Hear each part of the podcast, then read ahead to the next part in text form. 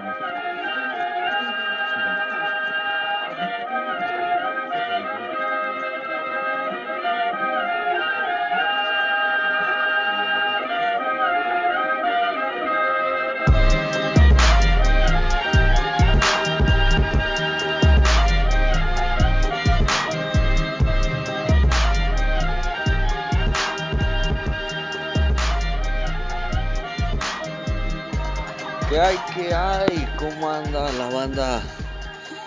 irrestricta? Les habla su amigo Aldo Cataño.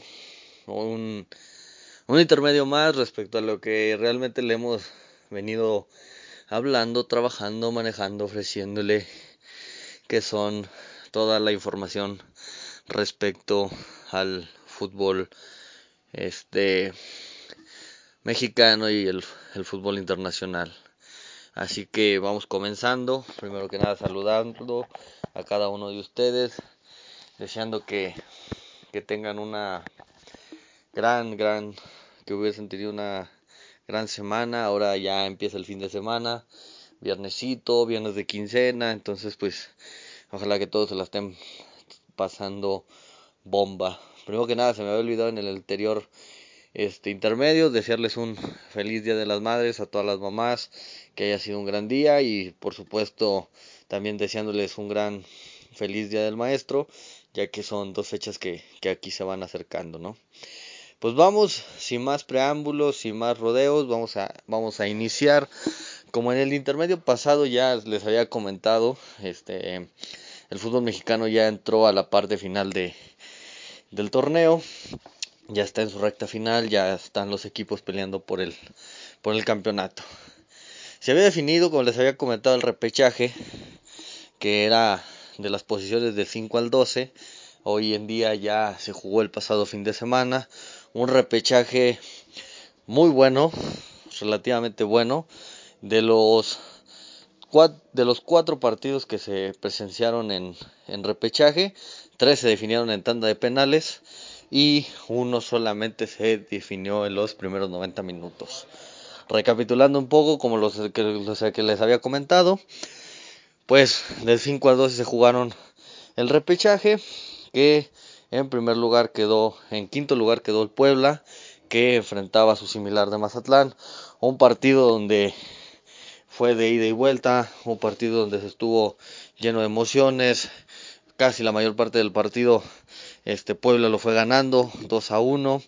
Un poco el empate, un gol atípico, porque sube Nicolás Viconis, portero del Mazatlán, en un tiro de esquina, recentra, y al intentar Segovia, el defensor de Puebla, este Segovia, el rechace le pega a Néstor Vidrio, defensa y capitán del equipo cañonero, y con eso logra el 2 a 2, y ya al final de cuentas en penales, este un 3 a 1, este donde este Mazatlán queda eliminado y Puebla pasó a la siguiente ronda.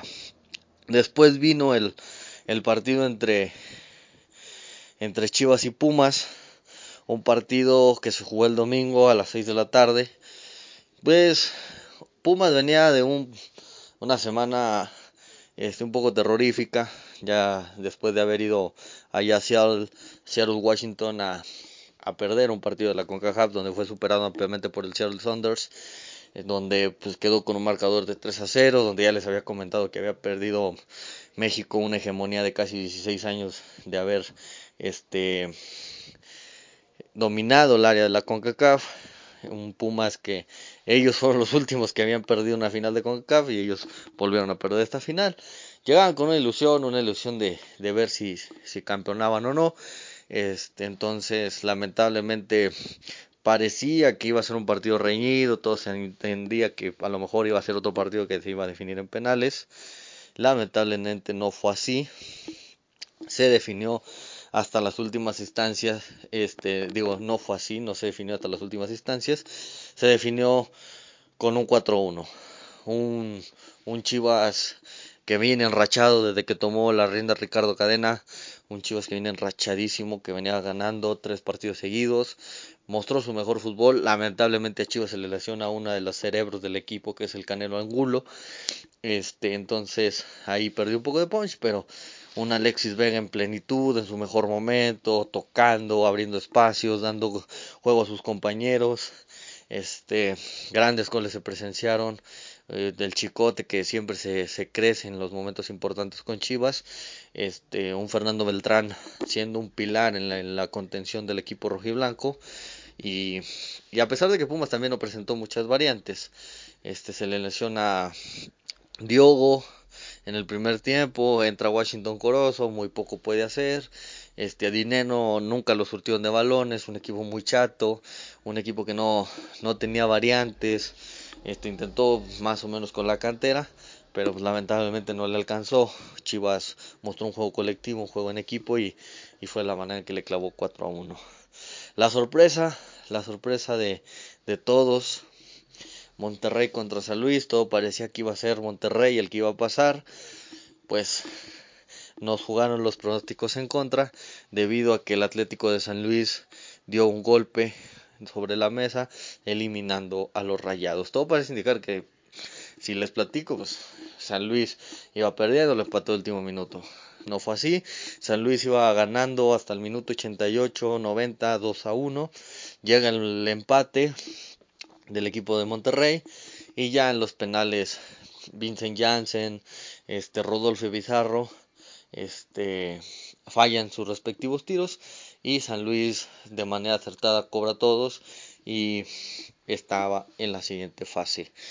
Después viene otro partido que también se define en penales, un Cruz Azul Necaxa, donde pues estuvo bueno, ida y vuelta, Sebastián Jurado la figura del partido, si no fácilmente a lo mejor Necaxa pudo haberse llevado el triunfo sin ningún tipo de problema. Este Cruz Azul mete el gol, todo indicaba que iba a irse, minuto 90 Minuto 89 del partido, Necaxa empata y se van a tiros de penales donde Sebastián Jurado se crece y Cruz Azul está en la estancia de cuartos de final. Entonces, ya eliminados el equipo de Mazatlán, el equipo de Pumas y el equipo de Necaxa, se definieron los ocho lugares rumbo a la liguilla. ¿Cómo quedó la liguilla? Quedó el primer lugar Pachuca enfrentando al Atlético de San Luis, el segundo lugar Tigres enfrentando a Cruz Azul, el tercer lugar Atlas enfrentando a su acérrimo rival de ciudad, las Chivas Rayadas del Guadalajara, en un clásico tapatío, y quedó América contra Puebla. Ahora, ya se jugaron los partidos de ida. Se jugaron el miércoles y el día de ayer jueves. Los primeros partidos fue un Atlético de San Luis contra Pachuca en la ciudad de San Luis. Recordando que ya estos partidos ya son a ida y vuelta, no es como el repechaje que es a partido único. Estos partidos ya es a eh, ida y vuelta. Obviamente, en caso de empate, pasa el mejor posicionado en la tabla, siempre y cuando hay empate global y empate en marcador final.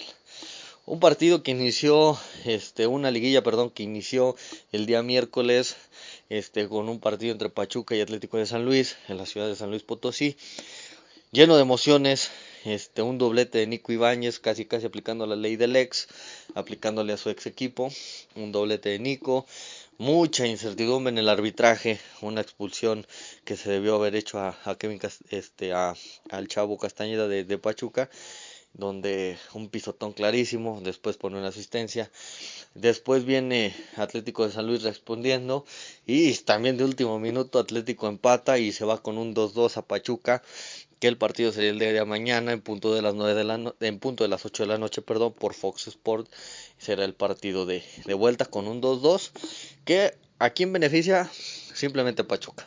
Ya no hay gol de visitante, entonces ya nada más beneficia la posición en la tabla. En dado caso de quedar 1-1, 2-2, 3-3, 4-4, el pase es a Pachuca. O sea, San Luis va con la obligación de ganar sí o sí el partido, o sea, no tiene de otra. Tiene que ganar sí o sí el partido si quiere estar en instancias de semifinales. El otro partido fue Puebla América en, en el Estadio Cuauhtémoc en Puebla un partido que parecía ir bien, este, con buen dinamismo, con buenas jugadas, este, pero de repente se empezó a trabar mucho en el medio campo, no veíamos mucho a los porteros, más que la primera que tuvo este Parra, que Guillermo Ochoa recorrió muy bien el, su portería y la sacó. Después de ahí ya no tuvimos muchas llegadas, más que una de Alejandro Sendejas, después ahí un dimes y diretes, pero realmente a los porteros no se les vio mucho en el primer tiempo.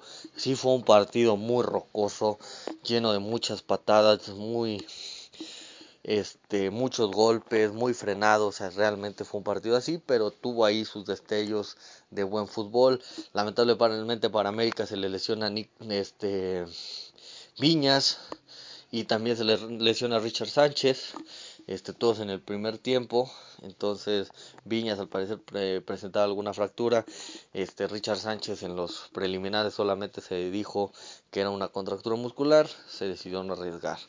Para el segundo tiempo, este, América empezaba a empujar con sus jugadores. Pues, lamentablemente, este, Puebla de Nicolás Marcamón salió a, hacer su trabajo, su chamba. puso a Israel Reyes a marcar a, Diego Valdés, que es el cerebro del América. Este, entró Pedro Aquino, estaba este. Eh, entró Henry. Henry también tuvo una clarísima frente a este al portero de Puebla. Y y después llega el gol. En una jugada, ahora sí que circunstancial. Este tapa Guillermo Ochoa el, el tiro de Aristeguieta. Después de un rebote circunstancial, Aristeguieta remata y se la pone por arriba de las manos del portero, que es Ochoa, y empieza el 1-0. Después comienza ahí ya América a acercarse un poquito más con buenas jugadas, lamentablemente no tenía la profundidad necesaria Henry Martin tuvo la clara para ponerse 1-1. Y después en un tiro de esquina, un buen lanzamiento de una buena asistencia de Diego Valdés. Este llega Sebastián Cáceres a meter el 1-1 definitivo del partido de ida de los cuartos de final. Y todo también se va a definir el día de mañana en la Ciudad de México, en el Estadio Azteca. Puebla, lo mismo que, que Atlético de San Luis. Tienen que ganar sí o sí el partido cualquier empate global, cualquier empate en la, en la pizarra de mañana le da el pase al América por mejor posición en la tabla. ¿Qué tiene que hacer América? Con un empate, con una victoria, estará en distancias de semifinales.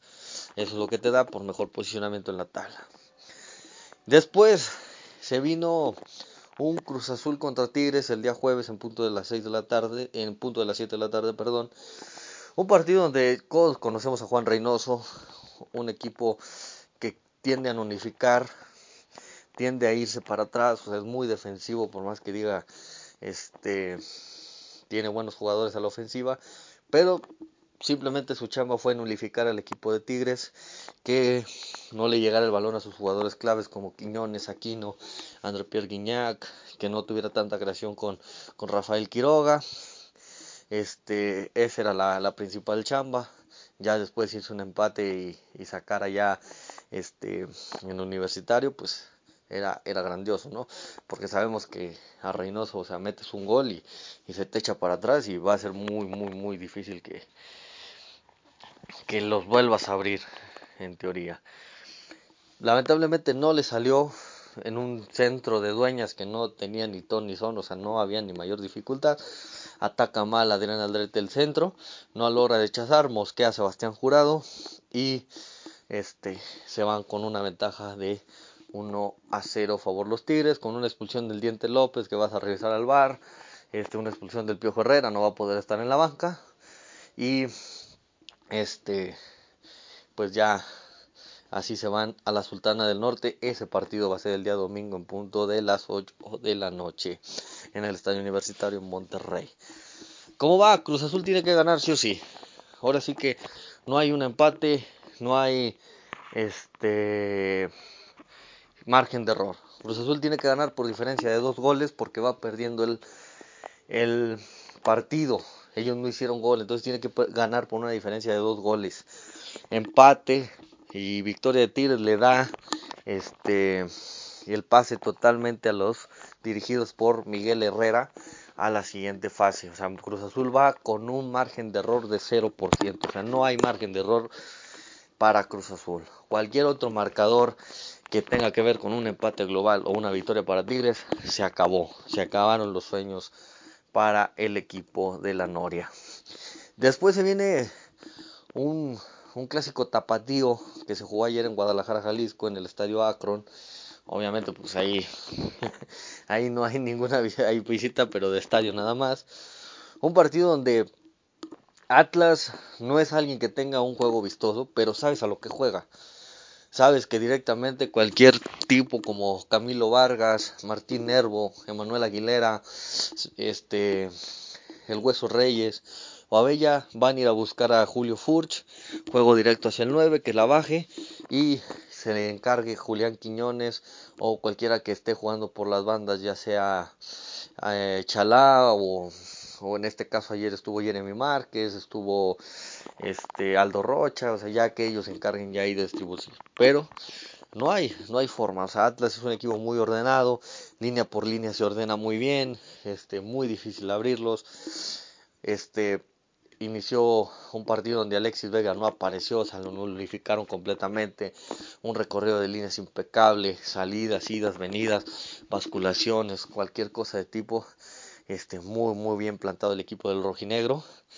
Este, llega este, en un saque de banda, en su momento que decía la catapulta, nunca se la aprendió el equipo de Chivas.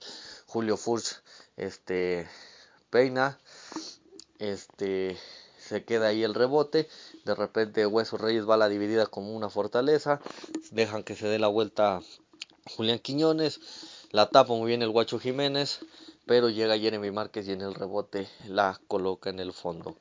Después, en el minuto 44, una catapulta impresionante. Ahora sí, Fuchs baja, pone a Jeremy, Jeremy la pone con un toque sutil a poste más lejano del portero y el 2-0.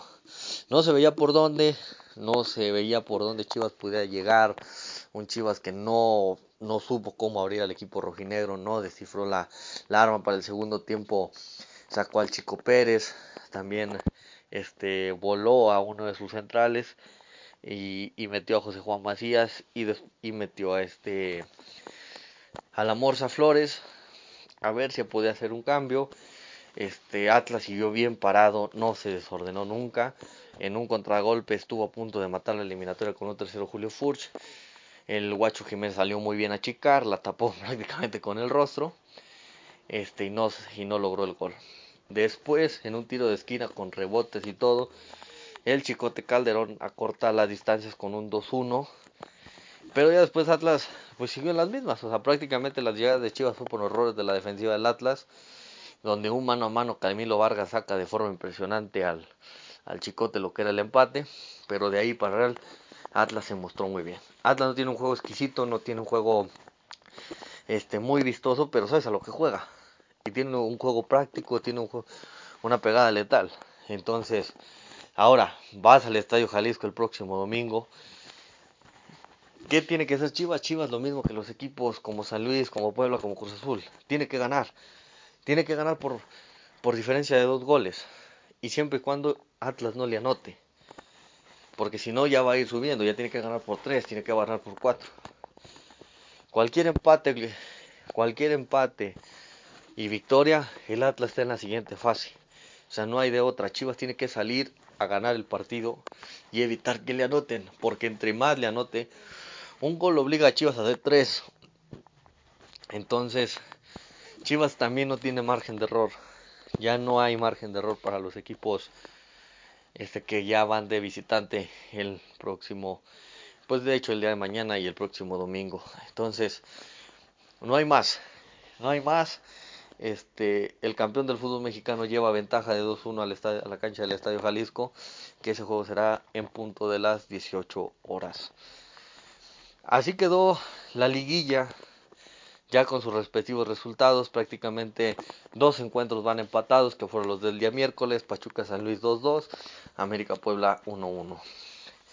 Y el día jueves los visitantes ganaron, como dije, Tigres 1, Cruz Azul 0, Chivas 1, Atlas 2. Entonces, así quedó ya los juegos de ida de la liguilla del fútbol mexicano. en punto de las 10 de la noche van a estar definidas ya las semifinales del, del fútbol mexicano. Quién contra quién, cómo se va, qué día se van a jugar, en qué horario se van a jugar. Entonces prácticamente esto ya está más que encaminado a la parte este, final del fútbol mexicano.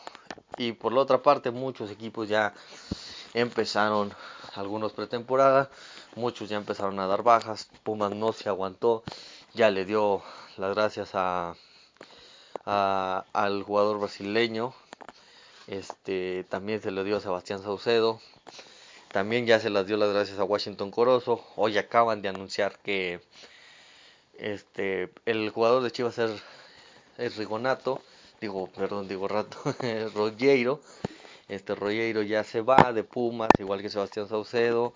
Washington Corozo también deja de ser parte de Pumas. Y hoy acaban de anunciar que Alfredo Talavera no es más jugador de Pumas, no renovó su contrato. Entonces ya Pumas ya también empieza a ver. Por ejemplo, en, en León ya se está hablando de que Luis el Chapito Montes no va a seguir pero falta definir quién va a ser su director técnico, este, ya que cabe recordar que Ariel Holland renunció antes de terminar el torneo. Y después vienen ya los Bravos de Juárez, que se habla que Juan Carlos Osorio, un viejo conocido del fútbol mexicano que había dirigido a Puebla y fue el último entrenador de la selección mexicana antes de la era del Tata Martino. Juan Carlos Osorio se habla de que pueda dirigir a los Bravos de Ciudad Juárez. Entonces que ya nada más está una firma. Vamos a ver qué sucede las próximas semanas, que nos puede este sorprender o que nos pueden llegar a decir en las próximas semanas si Juan Carlos Osorio regresa a México. Esos son los pocos equipos que se han movido hasta la fecha. O sea, por ejemplo, Cholos no ha habido nada. Este Santos también no, no ha habido nada, no ha habido noticias. Toluca como que empieza a moverse después de que pagó la multa, después de una un fracaso de temporada, Toluca ya empieza a ver qué jugadores quiere, qué jugadores no cuenta, lo que pidieron ya es un portero, van a ver quién está disponible para el cuadro escarlata. Querétaro no se ha dicho nada, o sea, muchos equipos todavía siguen de vacaciones. Mediante vayan pasando los días se va a ir conociendo quiénes llegan, quiénes se van, qué va a pasar también con el Querétaro. Todavía no se sabe si va a seguir en el máximo circuito o no. Entonces, hasta ahorita Nada más esos tres equipos son los que medianamente ha habido ahí movimiento, como se dice, turbulencias respecto a quienes llegan, quienes se van. Pero de ahí para el Real todavía queda un poquito. Ahorita la liguilla este es lo primordial para el fútbol mexicano. Ya después de que acabe la liguilla, este, estaríamos hablando que el día 29 de mayo, para el lunes o martes, va a empezar las bombas de quiénes llegan, quiénes se van, quiénes son los nuevos entrenadores, porque van a empezar ya las pretemporadas. Cabe recalcar que este año la liga arranca en julio debido a que se tiene que acabar antes del mes de noviembre, que es el, el mes que inicia el mundial. Entonces, pues eso es lo que pasa en el fútbol mexicano. En Europa, como bien ya hemos sabido, este, el Madrid perdió contra el Atlético de Madrid en el derby de, de Madrid. Madrid, pues con un equipo ya suplente, ya saben que el campeonato ya es de ellos, o sea, el Madrid es el campeón del fútbol de España. Hoy en día va a dar rotaciones Carlo Ancelotti debido a que se le viene la final de la UEFA Champions League el día 28 de mayo. Entonces ya empiezan a, haber rotaciones para llegar al máximo en condición, eh, al máximo de físico respecto a la final. El Liverpool pues, no puede aflojar, lamentablemente sacó un empate, ahí ya le estaba dando esperanzas al Manchester City de alejarse, no pudo este ante el Aston Villa, un buen empate con sabor a derrota debido a que pues ahí se estaban peleando, todavía no quiere decir que está definido, pero este, el Manchester City goleó 5-1 al Wolverhampton de Raúl Jiménez, que ya le da un sabor ahí a, a victoria este, de, del título. Pero todavía faltan dos jornadas más, todavía falta por definirse. Aún no hay nada cerrado, todavía si un descalabro del Manchester City puede poner muy de color de hormiga la situación en, Inglaterra. En Italia, el Milán, si no afloja el paso, le faltan dos jornadas más. Este, si el Milán llegara a perder o empatar la próxima jornada prácticamente y el Milán gana, prácticamente el Milán estará coronando en la Liga de Italia después de casi 11 años de no lograr el título. El Napoli y el Inter pues dependen de que pierda el Milán, entonces, pero con un resultado negativo de los dos, prácticamente el Milán ya estaría siendo campeón. En Holanda, Ya una jornada donde Edson Álvarez y el Ajax se han coronado. Eh, Eric Tanham se despide de un campeonato con el, con el Ajax. Cabe recordar que Eric Tanham es ya nuevo director técnico del Manchester United. Él empezará a entrenar a partir de julio que inician las pretemporadas en Europa. Este, para de cara a la próxima temporada de la Liga Premier League. Este ya nuevo manda más del conjunto Red Devil allá en Inglaterra. Y así van avanzando. Les dije la vez pasada, muchos ya se van acomodando para ser campeones, otros se van acomodando para ver en qué ligas de Europa van a competir, si van a competir en la UEFA, si van a competir en la Europa o si van a competir en la Conference. Entonces, ahí se van a ir acomodando poco a poco, se van a ir este, alineando cómo van a estar.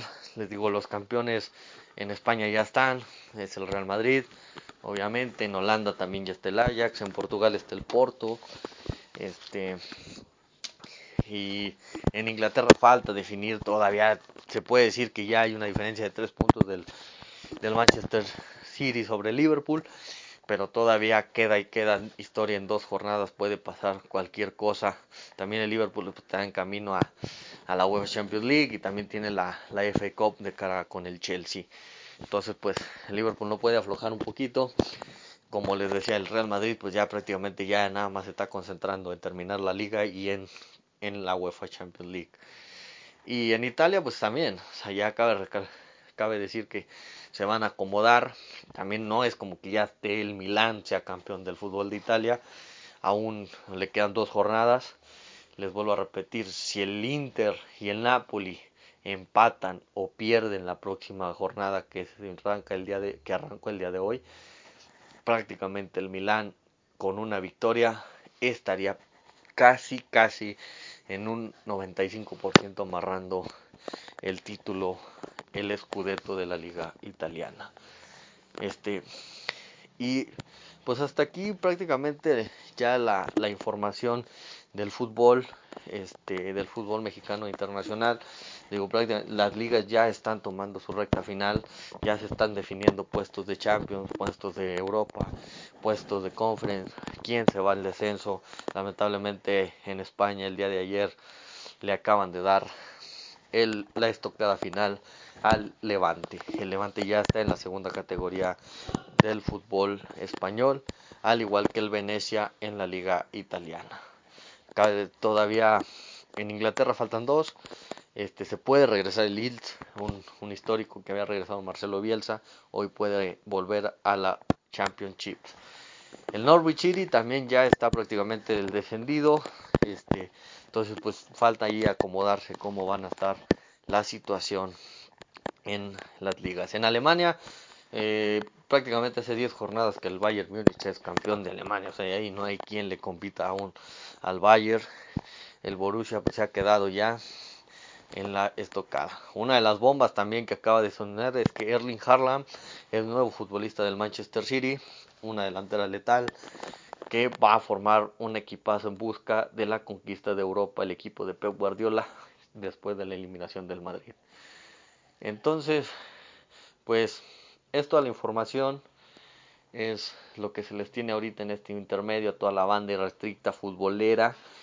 Este, pues es como les voy a ir informando poco a poco con un poco de análisis, un poco de explicaciones respecto a las ligas.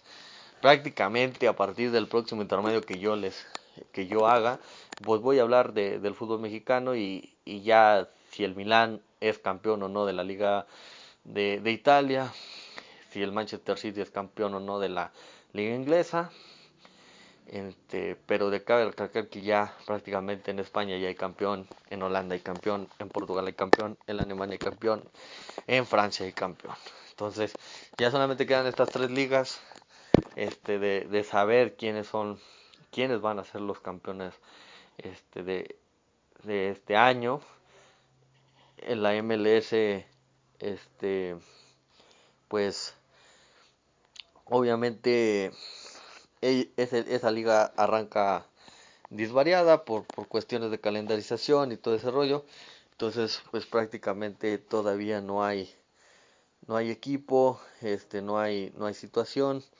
Este entonces pues esa liga va a acabar hasta el día de eh, hasta el mes de, noviembre, diciembre o, mucho antes de, lo esperado debido a, que es el mundial. Pero esa liga pues es un poco disvariada respecto a, a lo que es la calendarización.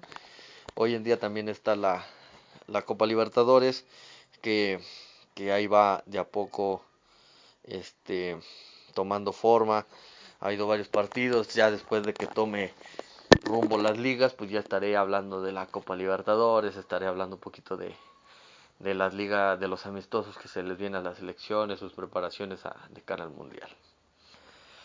Pues muy bien amigos, este, amigos irrestrictos, banda irrestricta, de mi parte es todo, espero les sirva mucho esta información, este, próximamente estaremos subiendo un nuevo capítulo, este, en el panel con los con los irrestrictos. No nos dejen de seguir, síganos en nuestras páginas de Facebook, Instagram. No tenemos Twitter, pero pronto lo tendremos. Pero en Facebook y Instagram ahí estamos subiendo contenido, estamos subiendo los capítulos. Estamos en Spotify, en Anchor, en Apple Podcasts, en Google Podcasts. Ahí estamos, no hay duda, no hay excusa para que no nos escuchen.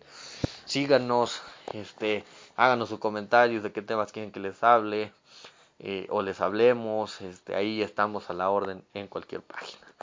De mi parte es todo, banda irrestricta, les mando un saludo muy cariñoso, un, un abrazo y nos vemos hasta la próxima.